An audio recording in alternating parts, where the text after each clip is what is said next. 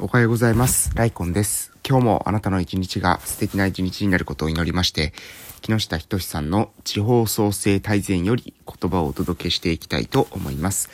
えー、おはようございます。本日2022年の4月の5日、火曜日でございます。皆様いかがお過ごしでしょうか？私は鹿児島県の奄美大島の某村で地域おこし協力隊として活動しているものでございます。え、近況報告をさせていただきたいと思います。昨日2022年4月の4日ですけれども、えー、まずですね、えー、午前中ですね、え朝、えー、出勤してすぐにですね、えー、児童クラブの方が今夏休み中なのでね、子供たち多くなっておりますので、まあ、えー、児童クラブの方に朝一行きました。で、そして10時からですね、え月曜日でございましたので、え村の交流拠点全時庵の方に行って、えですね、で、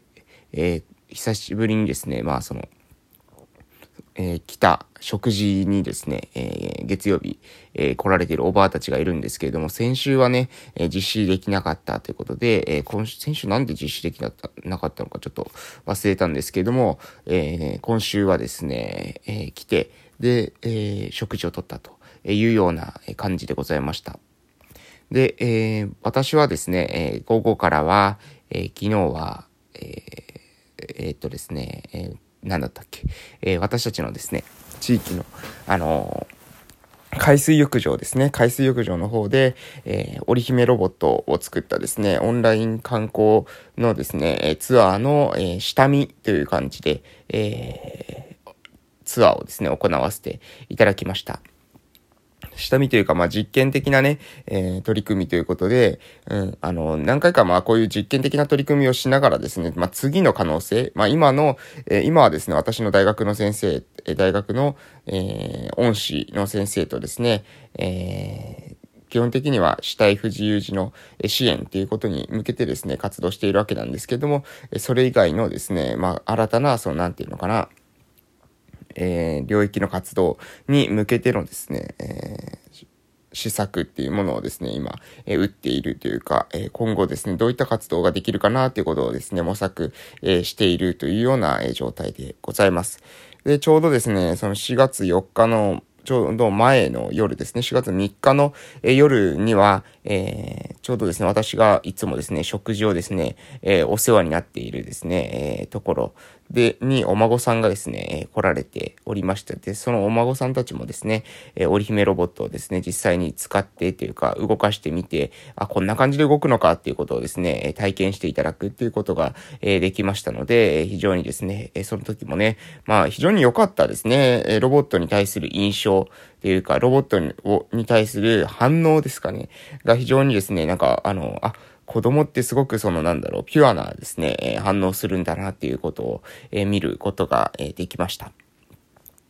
で、その上で、えー、昨日はですね、海水浴場の、の、えー、オンライン観光の、えー、方法っていうのをですね、えー、実験的に取り組んだ後に、えー、今度はですね、私たちの地域の近くにあるですね、えー町、え、瀬戸内町っていう町があるんですけれども、その瀬戸内町の方からですね、え、ラジオ局のですね、パーソナリティの、そのリーダーのですね、女性の方とですね、あと映像作家っていうんですかね、えー、まあいろいろな CM を作ったりとか、動画の制作物を作ったりして、え、いる方がですね、来られて、で、その方が、方ですね、一緒に昨日は話すっていうことができました。なんかね、えー、非常に、うん、あの、Facebook ではですね、す、で、に私も、あの、活動をしてて、で、その方はですね、そのラジオパーソナリティをする前からですね、以前から、えー、地域食堂っていう活動にも非常に熱心に、取り組まれていた、方でしたので、Facebook でね、私はそれを知って、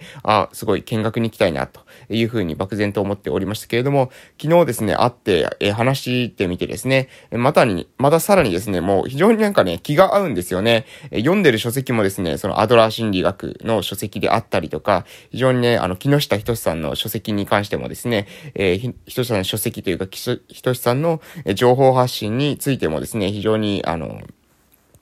えー、ウォッチしておられるということで、私もね、あの、その方の、あの、話聞いててですね、非常に考え方似てるところがあるな、というふうに思いましたし、価値観としてですね、非常に近い部分があるんだろうな、ということを、え昨日は感じたところでございます。うん、またですね、昨日のその、えー、瀬戸内ラジオの、えー、方、えー、と、えー、プラスですね、えー、その瀬戸内のですね、他の、関係者の方ともですね、今後何かご縁があるのかなというふうに、えなんとなく、え思っているところでございますという感じでですね、まあ、近況報告は以上でございますので、えー、あ、でですね、終わった後にね、えー、本当は児童クラブに昨日行こうかなと思ってたんですけども、時間がなかなかなくて、えー、帰ってきたですね、近所の子供たちがですね、えー、春休みで、えめちゃくちゃ遊んでおりましたので、えそこに混じって一緒に遊ぶっていうことをですね、えさせていただいたというわけでございます。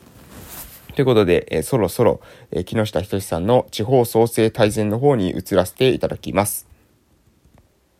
はい。えー、それでは本日の内容を活かせていただきたいと思います。えー、それでは行きます。えー、組織内の個人は本当に地域を再生する事業に汗をかくよりも、打算的に他の地域を模倣した施策を採用したくなります。目標も単発で事業評価を得られやすい集客数などを優先したくなってしまいます。皆がヒットを狙うことさえせず、バンとかフォアボールを、フォアボールを狙うような姿勢です。このように失敗しないことを優先する組織の中では、地域を再生するという中長期的な視野に立ってリスクを取ること自体がバカな行いになってしまいます。はい、えー、本日の内容以上でございます。えー、重要なポイントは繰り返させていただきたいと思います。失敗しないことを優先する組織の中では、地域を再生するという中長期的な視野に立ってリスクを取ること自体がバカな行いになってしまうと。えー、いうことでございます。えー、そうですね。もう本当にまさしくその通りですよね。失敗しないことを優先するんであったらですね、中長期的な目標、リスクを取る。えこれ自体がですね、ナンセンス。バカな行いになってしまうということです。つまり、え失敗することはですね、まあ、ある種ね、当然なんですよね。ここがね、ここが理解できるかどうかなんですよ。ここが理解できてるかどうか。失敗するという、えことを理解する。受け入れる。失敗はね、するんです。当たり前ですけど。行動が早ければ早いだけですね、失敗するリスクっていうのは、えー、増します。ただ、ただ、ここも重要なポイントで、行動が早ければ早いほどですね、パッと行動すればですね、リスクコントロールさえしっかりしていれば、えー、一撃でですね、致命傷にさえならなければ、失敗した後もね、そのかすり傷程度であったら、その経験をもとにですね、立ち上がれば、えー、次はですね、もうちょっとうまくやれるわけですよ。うん。なので、重要なポイントっていうのは、えこけないように慎重に慎重に進むのであればですね、スピードがあまりにも遅すぎる。え行動力が、えそがれてしまう。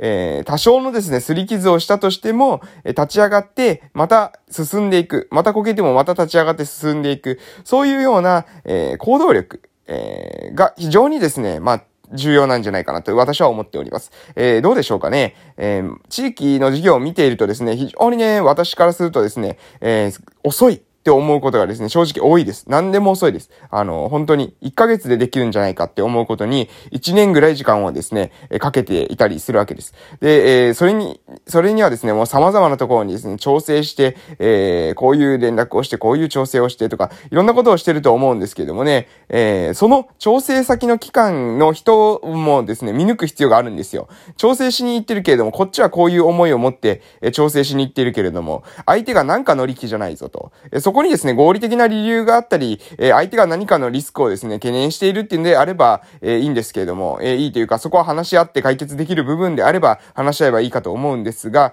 相手がですね、シンプルになんか仕事を増やしたくないとか、えー、何ですか、めんどくさいとか、えそういった理由でですね、動かないってこともですね、これ結構往々にしてあるんですよね。うん、説明しに行った時に相手がね、いろいろな理由をこねることがあると思いますけれども、でもね、やっぱね、洞察力って大事なんですよ。結局何が言いたいのかっていうところですね。で、その結局何が言いたいとかっていうところに対してですね、その、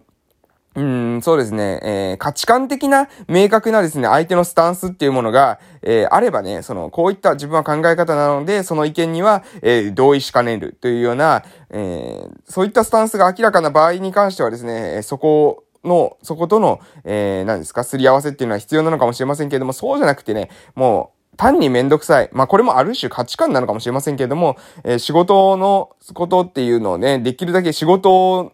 を最小化したいっていうんですか？あんまり何もしたくないっていうことですね、シンプルに。えそういった、え、方っていうのもね、あの、いるということです。そして問題なのが、え、何かですね、志を持って価値観を達成するために行動している人にとってはですね、その、何ですか、あの、そういった人にはですね、なんだろう、みんなですね、まあ、志とか価値観が多少あるというふうに思ってしまうってことですね。で、思ってしまった結果、相手がですね、ああだこうだ言ってるもっともらしいなんかことをごねてている。えー、その理屈にですね、振り回されてしまうっていうことに結果としてなってしまうわけです。で、そうすると、まあ相手のある種思うツボというか、まあ相手はですね、時間をずるずる延長させてですね、えー、次第にですね、その何ですか、えー、うん、あの、時間とともに自然消滅するってことをですね、えー、狙ってきたりするわけです。なので、えー、そこにはですね、乗らないことが重要ですね。相手が、あ、この人はですね、めんどくさいことはやりたくない人なんだなっていうふうに洞察した場合には、スパッと、えー、そこをですね、切り捨ててというか、損切りししてですね、